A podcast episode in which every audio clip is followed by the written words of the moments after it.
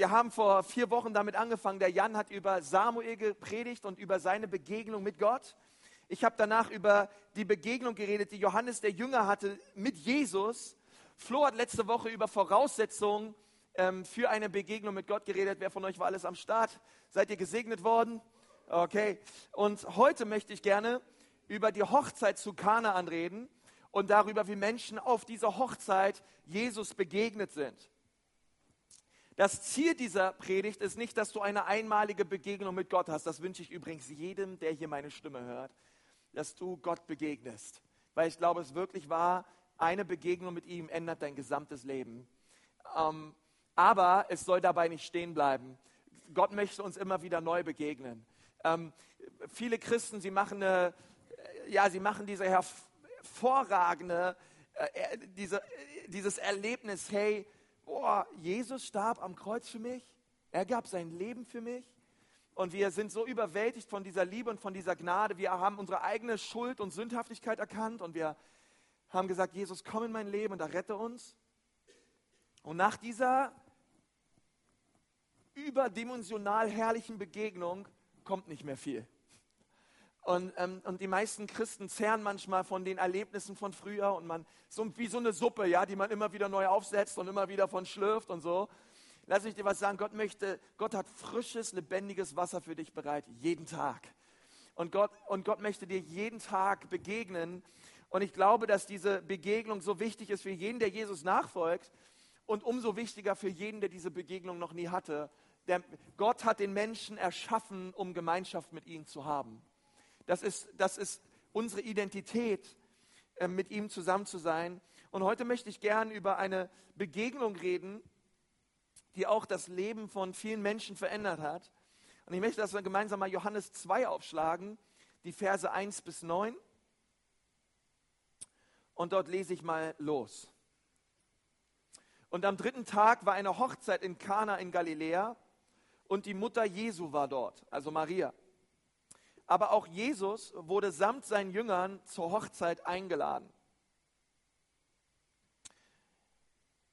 Und als es an Wein mangelte, sprach die Mutter Jesu zu ihm, Sie haben keinen Wein. Jesus spricht zu ihr, Frau, was habe ich mit dir zu tun? Da rede ich nachher ein bisschen drüber, ja? Meine Stunde ist noch nicht gekommen. Seine Mutter spricht zu den Dienern. Übrigens, die Mutter Jesu war, die erste, war der erste Mensch, der eine Begegnung hatte mit Jesus. Ja, also direkt äh, eine Begegnung mit dem Erlöser. Die Mutter spricht zu den Dienern, hey, was er euch sagt, das tut. Könnte irgendwer dazu Amen sagen? Vers 6, es waren aber dort sechs steinerne Wasserkrüge nach der Reinigungssitte der Juden, von denen jeder zwei oder drei Eimer fasste. Jesus spricht zu ihnen, füllt diese Krüge mit Wasser. Und sie füllten sie bis oben hin. Sagt mal alle, bis oben hin. Das ist ganz wichtig. Und er spricht zu ihnen, schöpft nun und bringt es dem Speisemeister. Und sie brachten es ihnen hin. Als aber der Speisemeister das Wasser, das zu Wein geworden war, gekostet hatte, und er wusste nicht, woher es war, die Diener aber, die das Wasser geschöpft hatten, wussten es, da rief der Speisemeister den Bräutigam und spricht zu ihm in Vers 10, jeder Mann setzt zuerst den guten Wein vor und dann, wenn sie trunken geworden sind, okay, mit trunken geworden meinen besoffen, ja, äh, den geringeren, okay, dann kommt erst der Tetrapack-Wein, ja. Äh, du aber hast den guten Wein bis jetzt behalten. Diesen Anfang der Zeichen machte Jesus in Kana in Galiläa und ließ seine Herrlichkeit, sagt mal Herrlichkeit, offenbar werden und seine Jünger glaubten an ihn. Okay, dieser letzte Vers ist übrigens ähm, das Ziel des Johannesevangeliums. Johannes hat dieses Evangelium geschrieben, damit die Menschen, die sein Evangelium lesen, glauben, dass Jesus der von Gott gesandte Sohn war zur Erlösung der Menschheit. Ähm, die meisten Theologen glauben, dass das die Hochzeit war von dem Jünger Johannes.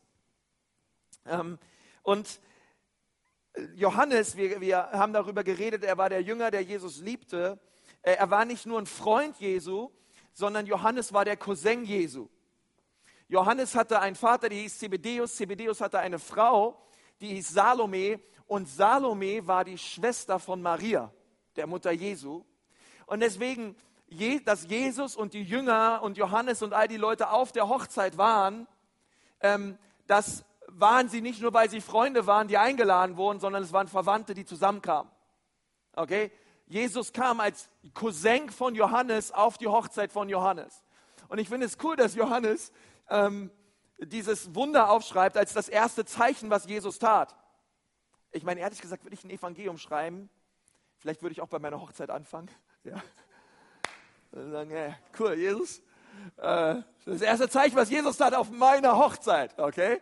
Ähm, also Jesus war auf der Hochzeit vom Johannes und, ähm, und Maria war nun auch auf der Hochzeit natürlich als die Tante vom Johannes und sie war quasi fürs Catering zuständig. Ja? Sie war dafür zuständig, dass das Buffet schön gedeckt war, dass die Leute versorgt waren und sie war dafür zuständig, dass immer genug Wein da war. Nun, als der Wein dann ähm, auf einmal leer war, war das für Maria eine höchst, eine maximal peinliche Situation. Stell dir vor, du bist für das Catering auf einer Hochzeit zuständig. Klammer auf, äh, damals gab es keine Flitterwochen, okay? Ähm, du brauchtest es auch nicht, weil du hast eine Woche lang Hochzeit gefeiert, okay?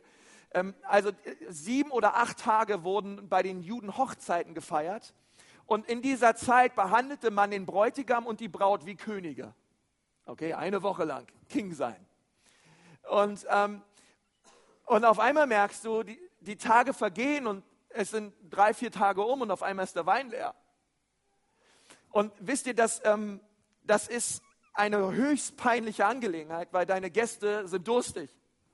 Okay? Und das war in der Kultur noch viel stärker bei uns äh, als bei uns heutzutage. Das ist einfach wichtig gewesen, dass die Leute Wein hatten. Das war ein gemütliches Zusammensein. Man hat gemeinsam gefeiert und der Wein ging aus und das war eine Schande für die ganze Familie.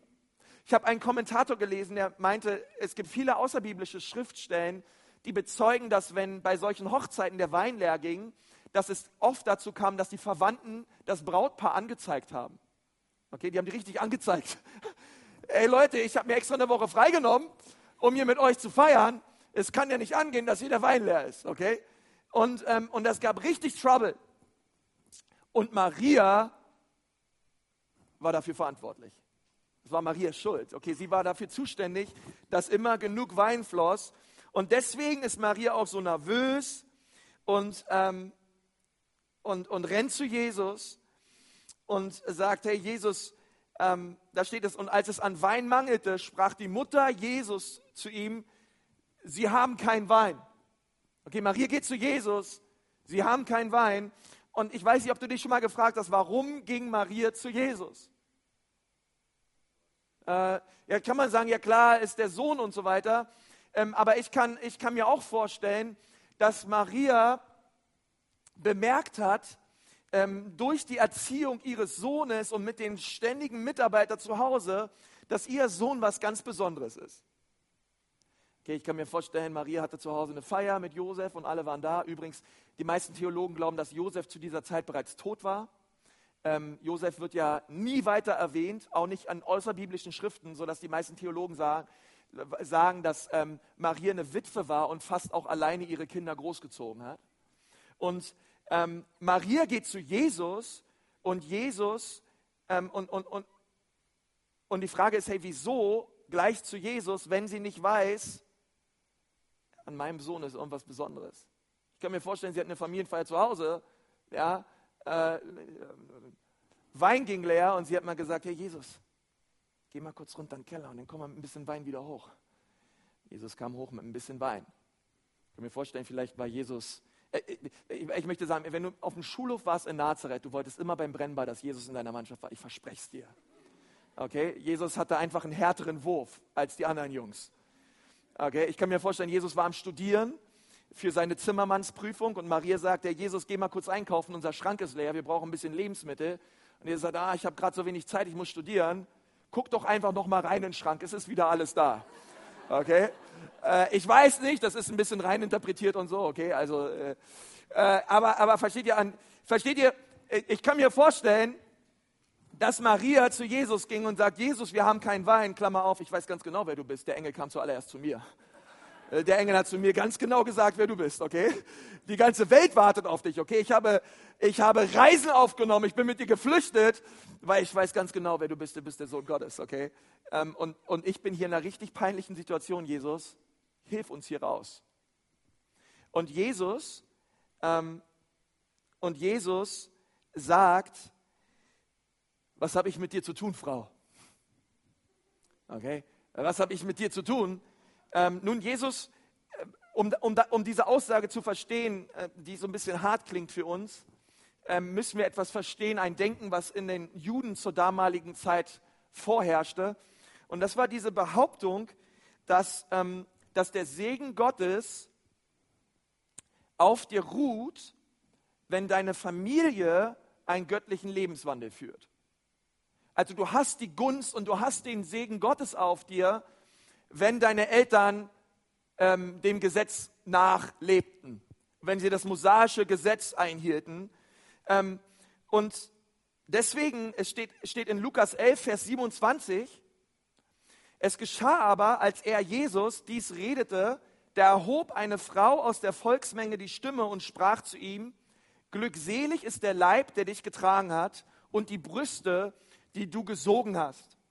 Und er sprach, glückselig sind viel mehr, sagt mal viel mehr, sind viel mehr die, die Gottes Wort hören und es bewahren. Also die Leute dachten, dass es einen besonderen geistlichen Vorteil gab für Maria, da sie die Mutter von Jesus war. Aber Jesus hat diese Vorstellung unterbunden und hat immer wieder gesagt, dass es ihm um die geistliche Beziehung mit, zu ihm geht und nicht um die physische. Auch die Verwandten, auch die Familie Jesu musste ihre Knie beugen vor ihm und bekennen, dass er Herr ist. Okay? Auch Maria musste das tun. Zu erkennen, mein Gott und mein Herr. Auch die Geschwister von Jesus. Es musste dieser Zeit kommen, wo sie ihre Knie beugten und ihn erkannt haben, nicht nur als ihren Bruder, sondern als ihren Herrn und ihren Erlöser. Und das ist das, was Jesus hier sagt, ähm, dass er hier so hart sagt, Frau, was habe ich mit, mit dir zu tun? Damit meint er, mein Vater im Himmel bestimmt, welche Wunder ich tue und nicht du. Mutter, ich, ich, ich mag dich und ich habe dich lieb. Aber wenn du mir sagst, dass ich was zu Wein machen soll, dann heißt das noch lange nicht, dass ich es tue, weil ich bin hergekommen, um den Willen meines Vaters zu tun und seinen Willen allein. Okay? Und deswegen sagt Jesus hier so ein bisschen hart, Frau, was habe ich mit dir zu tun? Weil Jesus kennt seine Mission, er wusste, dass seine Stunde noch nicht gekommen war. Und Jesus lässt sich von keinem Menschen sagen, was er zu tun und zu lassen hat. Er lebte in hundertprozentiger Verantwortung vor dem Vater. Versteht ihr es jetzt? Okay? Und deswegen sagt er, zu, sagt er Frau, ähm, was, was habe ich mit dir zu schaffen? Aber wisst ihr, ähm, der, der Weg, Wunder zu sehen, ist immer Glaube und nicht Teil einer, einer Familie zu sein, die glaubt. Versteht ihr? Die, Art und Weise, dass Gunst und Segen in deinem Leben kommt, ist immer eine persönliche Entscheidung des Glaubens an Jesus Christus und nicht, weil Leute vor dir geglaubt haben. Würden wir jetzt ein bisschen tiefer in Bayern irgendwo wohnen, in irgendeinem katholischen Dorf, würde ich den Punkt jetzt noch ein bisschen weiter dehnen. Ähm, aber versteht ihr, dadurch, dass deine Eltern glauben oder dich als Kind irgendwie ein bisschen mit Wasser besprengt haben bei irgendeiner Messe oder in irgendeiner Kirche oder so, macht dich nicht zu einem gläubigen Nachfolger Jesu, sondern eine persönliche Entscheidung. Okay? Eine, versteht ihr, das ist etwas Geistliches. Ähm, Jesus hat nur Kinder, keine, keine Enkel. Okay? Es gibt, es gibt nur, es, jeder muss seine eigene Entscheidung treffen vor Gott. Und das sind gute Nachrichten für uns. Das sind sehr gute Nachrichten für uns, weil es ist völlig egal, aus welcher Familie du stammst. Du kannst die, du, deine Eltern können die größten Gotteslästerer der Welt sein. Diese Tatsache wird dich nicht davon abhalten, die Gunst Jesu zu erleben. Ähm, weil Glaube und nicht Familie macht dich zu seinem Freund. Glaube und nicht Familie. Und das ist eine Botschaft der Hoffnung für viele von uns. Okay? Ähm, es geht um eine persönliche Entscheidung. Und das ist das, was Jesus hier meint. Hey, die geistliche Familie, darum geht es mir. Und, ähm, und, und, er, und deswegen nennt er jeden, der mit ihm geistlich unterwegs war, nennt er seine Brüder und seine Schwestern und seine Familie. Und das war einfach so, wie Jesus war. Und ich kann mir vorstellen, ähm, dass Maria kam dass Jesus dort stand und die anderen Diener standen dort. Und Maria, Maria kam an und, und, und sagt, hey, Wein ist leer. Jesus sagt, hey Frau, was habe ich mit dir zu schaffen? Und Maria schaut ihn an, schaut die Diener an und sagt, okay Freunde, was immer er euch jetzt sagt, tut das einfach. Und macht dich schnell aus dem Staub. Ja, also macht einfach, was Jesus sagt. Einfach machen, okay? Einfach machen. Egal, was jetzt aus diesem Mund kommt. Einfach machen. Alles wird gut. Und sie macht sich aus dem Staub. Und sie wusste, alles wird gut, weil sie weiß, wer ihr Sohn ist, okay? Ähm, und versteht ihr, das ist so, ähm, das ist so kraftvoll. Ich glaube, dieses, dieser, dieser Vers, dieser Ausspruch aus dem Munde Marias ist eines der herrlichsten Verse im Neuen Testament. Was er euch sagt, das tut. Okay, das ist der Satz für Seelsorge schlechthin. Was er euch sagt, das tut. Ja, Klammer auf, ist doch eigentlich ganz einfach. Was Jesus dir sagt. Hey, willst du ein Leben erleben mit Wunder und mit Segen? Was er dir sagt, das tu. Was sein Wort sagt, das tu. Und das ist auch so das Thema dieser Predigt. Ähm, was er euch sagt, das tut. Und, ähm, und heute möchte ich, dass wir gemeinsam diese Entscheidung treffen und sagen, hey, ich möchte gehorsam sein gegenüber dem, was Jesus sagt, weil wenn ich glaube, wenn, ich glaube, dass wenn immer wir gehorsam sind, wir immer Segen und Wunder erleben. Immer. Ähm, Gehorsam resultiert immer in, in Segen. Gehorsam resultiert immer in Wundern, in Dingen, die wir mit Gott erleben, die einfach bombastisch sind. Und da fallen mir so viele Bereiche in unserem Leben ein. Ähm, aber der erste Punkt, er lautet, Gehorsam ist messbar. Gehorsam ist nicht nur was äh, Fluffiges irgendwie, sondern Gehorsam ist etwas, was man wirklich sieht, was man real sieht in dem Leben eines Menschen. Ähm, als die Diener losgegangen sind, um die Krüge mit Wasser zu füllen, weißt du, mit wie viel Wein sie zurückkamen oder wie viel Wein sie bekommen haben? Ähm, sie bekamen so viel Wein zum Trinken, wie die Menge an Wasser, die sie in die Wasserkrüge füllten. Und deswegen finde ich das so stark, dass da steht, sie füllten die Krüge bis oben hin. Weil hätten sie sie nur halb gefüllt, hätten sie auch nur halb so viel Wein. Okay? Ähm, und, und das erstaunt mich. In Lukas 6, Vers 38 steht, Gebt, so wird euch gegeben werden, ein gutes, vollgedrücktes und gerüttetes und überfließendes Maß. Wird man in euren Schoß schütten, schütten. Denn mit demselben Maß, mit dem ihr anderen messt, so wird euch auch zugemessen werden. Was Jesus sagt ist, hey, so wie ihr sät, so werdet ihr ernten. So wie ihr gebt, so werdet ihr empfangen.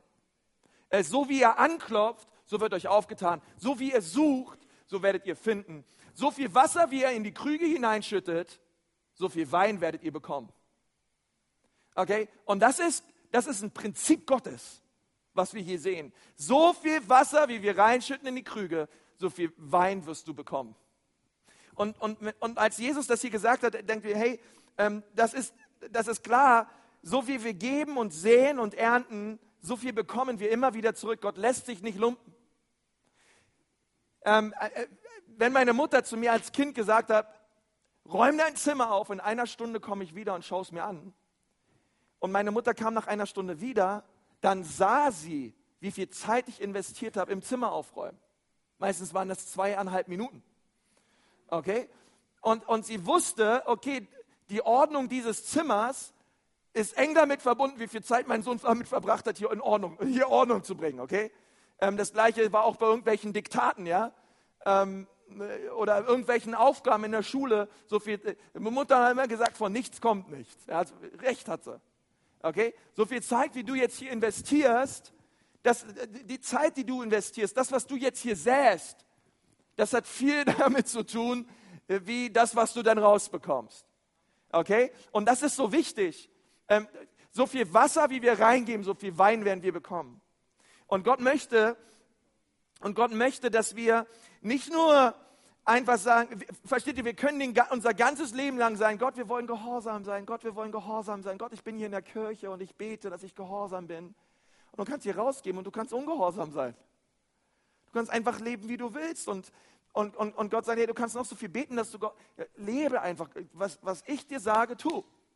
So, ne? Und vielleicht gibt es da so Bereiche in deinem Leben, wo du genau merkst, hey, da lebe ich ungehorsam. Da sagt die Bibel das eine und ich lebe das andere. Und, und der Bereich, der mir hier am allermeisten auffällt, ist der Bereich unserer Finanzen. Wir können zum Beispiel sagen, Gott, ich will gehorsam sein und ich glaube, dass es einen ungeheuren Segen gibt, ähm, den Zehnten zu geben, ähm, weil Malachi 3 das sagt, dass wenn wir unseren Zehnten geben und so weiter, dann wird Gott uns segnen. Matthäus 23, Vers 23 sagt Jesus das nochmal. Und, und wir sagen, oh, und wir können doch was anderes leben. Und wir, und wir merken nicht, dass wir eigentlich im Ungehorsam leben und dass Gott uns nicht in dem Maß segnen kann, wie er uns eigentlich segnen möchte. Ich habe mich letztens mit einer Frau unterhalten, nach dem Gottesdienst im Bistro, und sie kam zu mir und sagte, Kotzi, Kotzi, Kotzi, seit drei Monaten gebe ich jetzt den Zehnten in die Gemeinde. Und ich möchte dir sagen, seitdem ist das und das und das in meinem Leben passiert. Das ist so erstaunlich, welche Wunder Gott tut. Und ich habe zu ihr gesagt, siehst du, wenn immer wir gehorsam sind, kommt Wunder, kommt Segen. Versteht ihr? Und, und, und ich denke, wir können so viel sagen, wie gehorsam wir sind. Es gibt eine Sache, was nie lügt, unsere Kontoauszüge.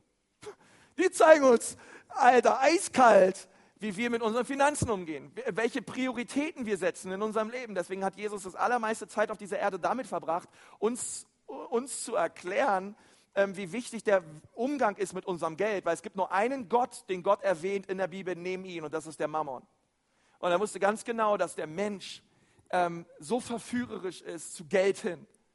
Und ich möchte den Menschen immer wieder sagen, es ist besser zu geben als zu nehmen. Und das widerstrebt zu unserer Natur. Und, und ich glaube aber auch in diesem Prinzip. Hey, so viel Wasser, wie wir geben, so viel Wein werden wir bekommen. Und, ähm, und da möchte ich dich so ermutigen in jedem Bereich deines Lebens. Hey, ich, ich wünsche mir so, dass jeder jeder, ich, als euer Pastor, ich wünsche mir, dass jeder in der Ekklesia-Gemeinde finanzielle Wunder erlebt. Ich wünsche mir, dass jeder hier erlebt, wie Gott sein Versorger ist und wie Gott ihn im übertriebenen Maße segnet, damit er ein Segen sein kann für andere. Das zweite ist, Gehorsam erfreut das Herz. Das Wort sagt in Vers 6, es waren aber dort sechs steinerne Wasserkrüge nach der Reinigungssitte der Juden von denen jeder zwei oder drei Eimer fasste. Jesus spricht zu ihnen, füllt die Krüge mit Wasser und sie füllten sie bis oben hin.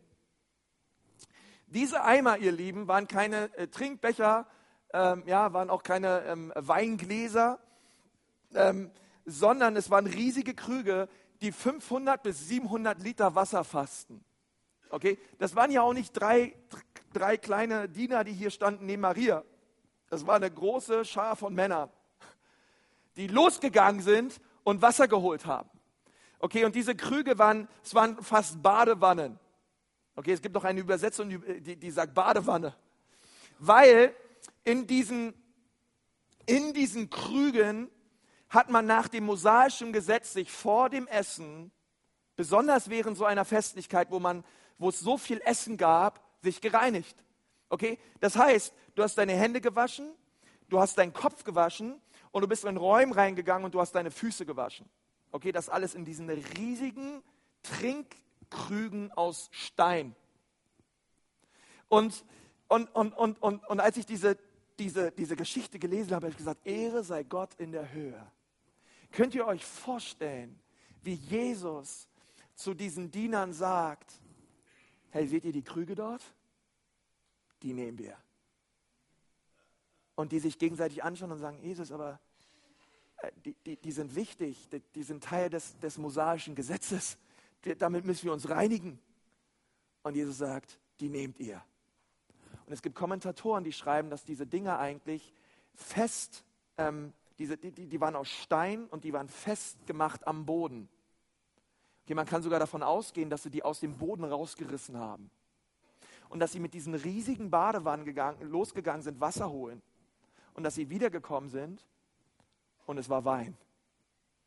Und versteht ihr, was ich so krass finde an dieser Geschichte ist, ähm, dort, wo Mose sagt, ihr müsst euch reinigen, ihr müsst euch waschen, ihr müsst euch reinigen, weil ihr habt euch beschmutzt. Da sagt Jesus, das Wasser, was Mose brachte, wird euch niemals wirklich sauber machen. Ihr könnt euch äußerlich waschen. Und das ist Religion. Religion versucht dich von außen zu reinigen. Es versucht dir einen Anstrich von außen zu geben, damit du dich irgendwie frommer fühlst. Und, und, und, und was Jesus sagt, ist, dieses Wasser wird euch nie reinigen. Das, was euch reinmachen wird, ist mein Blut. Und er nimmt das Wasser und er macht es zu Wein. In demselben, in demselben Tradition und der Sitte, wie die Juden es kennen. Sie haben Wasser erwartet, was sie bekommen haben, war Blut. Und dieses Blut wusch sie nun von innen nach außen.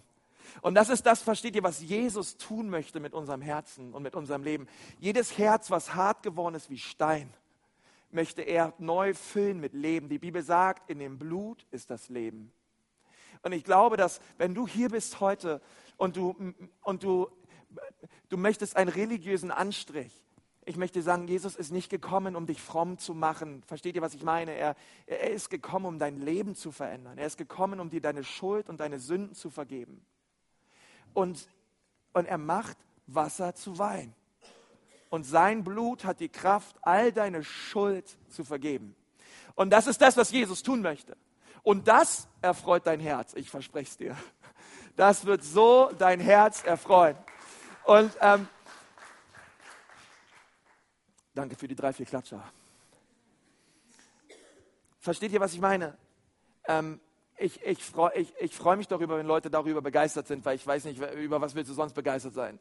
Ähm, und, und, und das ist das, was Jesus brachte. Er brachte uns sein Blut. Und er wusste, sein Blut verändert den Menschen. Und deswegen ist er gekommen. Ähm, und deswegen dürfen wir, dürfen wir das, das niemals, niemals, niemals vergessen. Ähm, und das Dritte ist, Gehorsam bringt den Segen Gottes in dein Leben. Okay, und jetzt möchte ich euch mal kurz äh, schockieren. Ich finde es so erstaunlich, darüber mal nachzudenken, dass das erste Wunder, ähm, was Jesus tat, war es nicht, einen Blinden sehen zu machen oder einen Toten aufzuerwecken oder ähm, irgendetwas Spektakuläres am Himmel und Feuer vom Himmel oder irgendwie solche Dinge, wo die Leute sagen, wow. Sondern die Bibel sagt das erste, und das war das erste Wunder, was Jesus tat. Das erste Wunder, was Jesus tat, war, er hat eine Familie errettet vor einer großen Peinlichkeit vor einem, vor einem familiären Skandal. Er hat einer Familie bewahrt vor Anzeigen, vor ähm, einer großen Blamage und er hat dafür gesorgt, dass Leute auf einem Fest eine gute Zeit hatten. Ich meine, er hätte auch sagen können, ja Leute, was habt ihr hier mit Wein und so? Könnt ihr Orangensaft trinken? Äh, trinkt da weiter Wasser, ihr werdet schon nicht dran sterben. Ähm, aber hast du mal darüber nachgedacht? Hey, das, das Erste, äh, was sein erstes Wunder war, es eine Familie zu segnen, damit sie eine schöne Feier hatten. Das finde ich krass. Ähm, und, und das Problem, denke ich oft, ist, dass ähm, wir meinen, hey, solche Dinge müssten Gott doch eigentlich völlig egal sein. Ich meine, Gott gibt es da nicht äh, sch äh, schlimmere Dinge auf dieser Erde, gerade als hier äh, äh, Wein, äh, Wasser zu Wein zu machen, ja, da gibt es doch Leute, die gerade sterben oder Katastrophen und so weiter. Kümmerst du dich überhaupt um solche Dinge? Und Jesus sagt, ja, weil ich dich liebe und ich dich segnen möchte und ich möchte, dass es dir gut geht, auch auf einer Feier. Und das, ähm, und, und, und, und das finde ich krass. Ich, ähm, wenn du dann manchmal so denkst, hey, kümmert sich Gott um solche Dinge? Ja, er kümmert sich. Und sein, sein Segen hat immer einen Nutznießer. Der Teufel sagt, hey, bete nicht dafür, das ist viel zu selbstsüchtig und so weiter mit Wein und so. Ähm, aber jedes Wunder, was Jesus tut, tut immer irgendjemandem wohl. Und dann möchte ich dir sagen, Gott will seine Kinder segnen. So wie du deine eigenen Kinder auch segnen magst. Du es liebst als, als Eltern, tief in seinem Herzen mag jedes Elternteil, dass es seinen Kindern gut geht. Jeder, jeder möchte, dass seine Kinder gesegnet sind. Und umso mehr möchte Gott uns segnen. Er möchte uns mehr segnen, als du dich selbst segnen willst. Aber du musst ihm die Möglichkeit dafür geben, dich zu segnen. Ähm, es gibt zwei gute Gründe, warum Gott uns segnen möchte. Das erste ist, er ist reicher als wir. Okay, Gott hat mehr Möglichkeiten, dich zu segnen. Gott hat mehr Ressourcen, dich zu segnen, als du es jemals selbst tun kannst. Und das zweite ist, er liebt uns mehr, als wir uns selbst lieben. Er liebt dich mehr, als du dich selbst liebst. Ähm, denk mal darüber nach, er gab seinen Sohn für dich hin. Du würdest es wahrscheinlich nie zulassen, dass dein eigener Sohn für dich stirbt. Aber Gott gab seinen Sohn für dich, als du überhaupt nichts mit ihm zu tun haben wolltest. Als Vater schon würde ich sagen, oh, ich lasse es niemals zu, dass mein Sohn stirbt. Aber Gott gab seinen Sohn für seine Feinde, für die, die alles Mögliche mehr geliebt haben als seinen Sohn.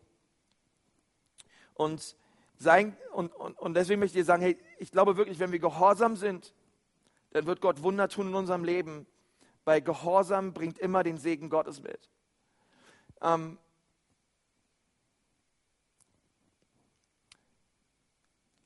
Warum, warum hat Gott uns sonst seinen Sohn gesandt? Römer 8 sagt, wird er uns nicht mit ihm auch alles andere geben? Ich glaube, dass Gott es liebt, uns zu segnen. Ähm, nun, es gibt etwas in der Theologie oder so, das nennt man auch das Wohlstandsevangelium. Das lautet, hey, Gott will dich reich machen, Gott will, dass du fünf Autos hast und zehn Häuser und keine Ahnung was und es soll dir einfach gut gehen. Und äh, ich glaube, dass das falsch ist ähm, dass ich glaube, dass Gott uns nicht einfach nur segnen möchte, damit wir viel haben, ähm, sondern dass Gott uns immer segnen möchte, damit wir viel geben können. Und in der Art und Weise, wie wir geben, er unser Herz prüft, inwiefern er uns mehr anvertrauen kann. Aber es gibt auf der anderen Seite ein Evangelium, was ist genauso falsch, und das ist das Armutsevangelium. Umso ärmer du bist, umso geistlicher bist du. Umso schlechter es dir geht, umso demütiger bist du. Das ist genauso falsch. Ähm, und versteht ihr? Und es ist wichtig zu erkennen, ähm, es ist wichtig zu erkennen, dass du kannst selbstsüchtig sein und reich sein und du kannst selbstsüchtig sein und arm sein. Okay, beides ist, beides ist nicht richtig. Ähm, aber ähm, ich, brauch, ich glaube von ganzem Herzen, dass Gott so sehr unser Versorger sein mag, dass er uns so viel schenkt, dass wir großzügige Menschen sein können für viele Leute. Mein Gebet ist auch für diese Gemeinde, dass Gott uns als, als Gemeinde in eine Position der Stärke führt, wo wir uns nichts borgen müssen, sondern wo wir geben können. Wo wir, ähm, wo wir so ein Segen sind für diese Stadt und für Missionare bis an die Enden der Welt. Das ist mein Gebet. Aber stell dir mal vor, du sitzt abends an deinem Abendbrottisch mit Jesus und Jesus weiß, du hast nicht viel. Und du fängst an, das Brot aufzuschneiden und was Jesus möchte, ist, dass du ihm dein erstes Stück gibst.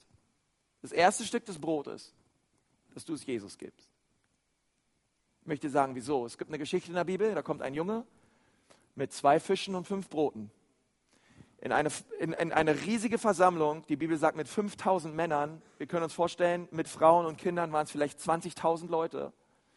Und er gab seine fünf, seine, seine fünf Brot und seine zwei Fische in die Hände Jesu.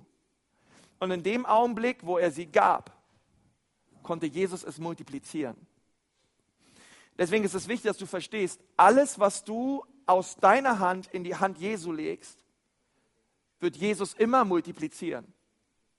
Das heißt, wenn wir am Abendbrotstisch sitzen mit Jesus und sagen, Herr Jesus, es geht uns aber so schlecht und du isst lieber alles selber, dann sagt Jesus, hey, das tut mir leid, aber gib mir doch dein erstes Brot, gib mir doch Brot, weil in mir ist die Kraft, dieses Brot zu multiplizieren. Und was wir halt oft machen, ist, wir nehmen die Segnungen, wir haben all die Dinge und wir konsumieren sie und wir haben sie und wir haben sie. Aber wir haben es nie verstanden, das geistliche Prinzip dahinter, dass man immer, egal wie viel Wasser du Jesus gibst, so viel Wasser macht er zu Wein. Das heißt, alles, was wir haben, wenn wir es zurücklegen in die Hände Jesu, wird Jesus es immer multiplizieren, weil er ist Gott. Und das ist ein Prinzip, in jedem Bereich deines Lebens. Wenn du deine Finanzen Jesus gibst, dann wird Jesus diese Finanzen nehmen und er wird sie multiplizieren.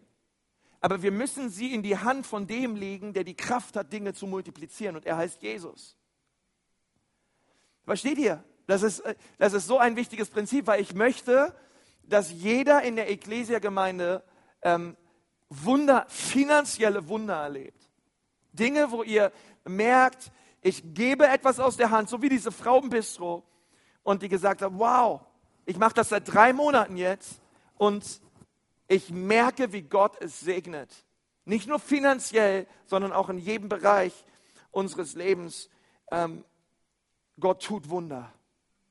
Und, und ich, bin, ich darf es erleben. Und das ist mein Gebet. Was er euch sagt, das tut. möchten wir mit uns beten.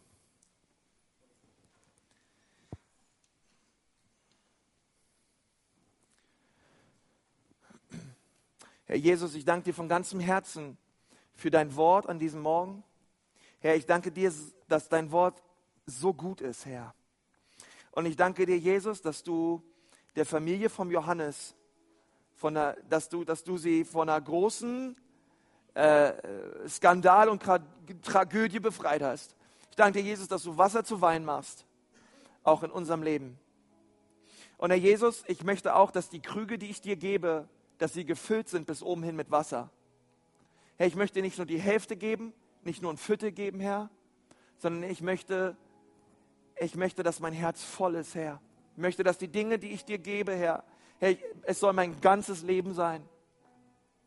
Und ich danke dir, Jesus, dass du uns frei machst von toter Religion. Ich danke dir, dass du uns frei machst vor äh, menschlichen Versuchen, fromm zu sein und heilig zu sein.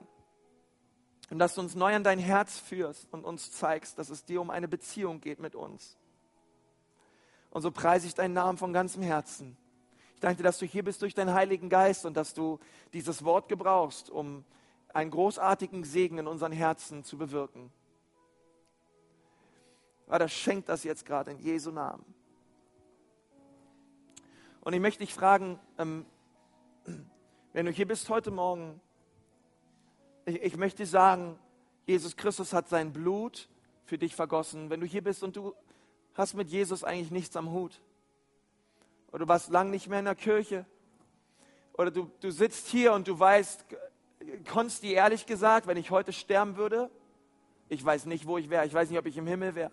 Ich weiß nicht, ob ich in der Hölle wäre. Ich, ich, ich weiß es nicht. Ich, ich weiß nicht, ob ich errettet bin.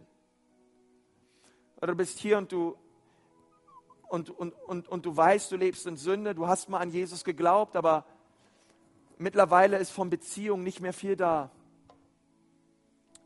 Hey, da möchte Jesus dich an diesem Morgen berühren und dich neu an sein Herz ziehen und sagen, hey, ich möchte deine Krüge, ich möchte dein Herz füllen mit Wein, mit meinem Blut. Ich, ich möchte meinen Geist in dir geben und ich möchte dich verändern. Ich möchte dich neu machen. Und wenn du hier bist und du sagst, ja, Konsti, bitte bete heute Morgen für mich. Ich möchte Jesus mein Leben geben. Ich möchte, dass sich mein Leben von heute für immer verändert.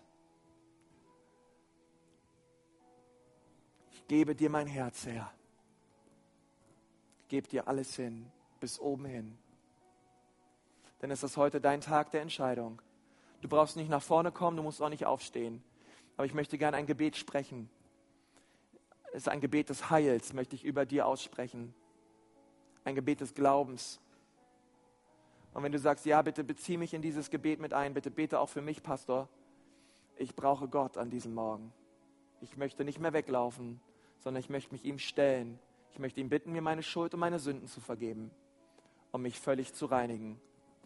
Dann dort, wo du sitzt, heb mal gerade jetzt deine Hand. Wenn du sagst, ja, bitte bete für mich. Danke, ihre Hand sehe ich. Deine Hand sehe ich auch, deine Hand sehe ich auch. Halleluja. Wer ist noch da? Danke, deine Hand sehe ich auch. Ihre Hand sehe ich auch. Danke, Jesus. Danke, Jesus. Herr, ich danke dir für die Hände, die hochgegangen sind, Herr. Herr, ich bete, dass du diese Menschen anrührst an diesem Tag. Herr, ich bete, dass ein Geist des Glaubens über sie kommt. Herr, und dass sie umkehren von ihrer Schuld und von ihren Sünden. Herr, dass sie zu deinem Kreuz gelaufen kommen und dass sie deine Vergebung und deine Güte erleben. Gott, ich bete, lass das ein Tag des Heils sein, ein Tag der Veränderung sein. Ja, Herr, lass das ein Tag sein, wo sie dir begegnen. Weil ein Wort von dir und unsere Seele ist gesund. Herr, eine Begegnung mit dir und wir sind befreit. Und ich bete, Herr, dass diese Begegnung kommt in den Leben dieser Menschen in Jesu Namen. Herr, und ich stelle sie unter deinen Segen und unter deinen Schutz, Herr, und preise dich dafür in Jesu Namen. Amen. Amen. Amen. Gepriesen sei der Name des Herrn. Yes, Gott ist treu. Gott ist so, so treu.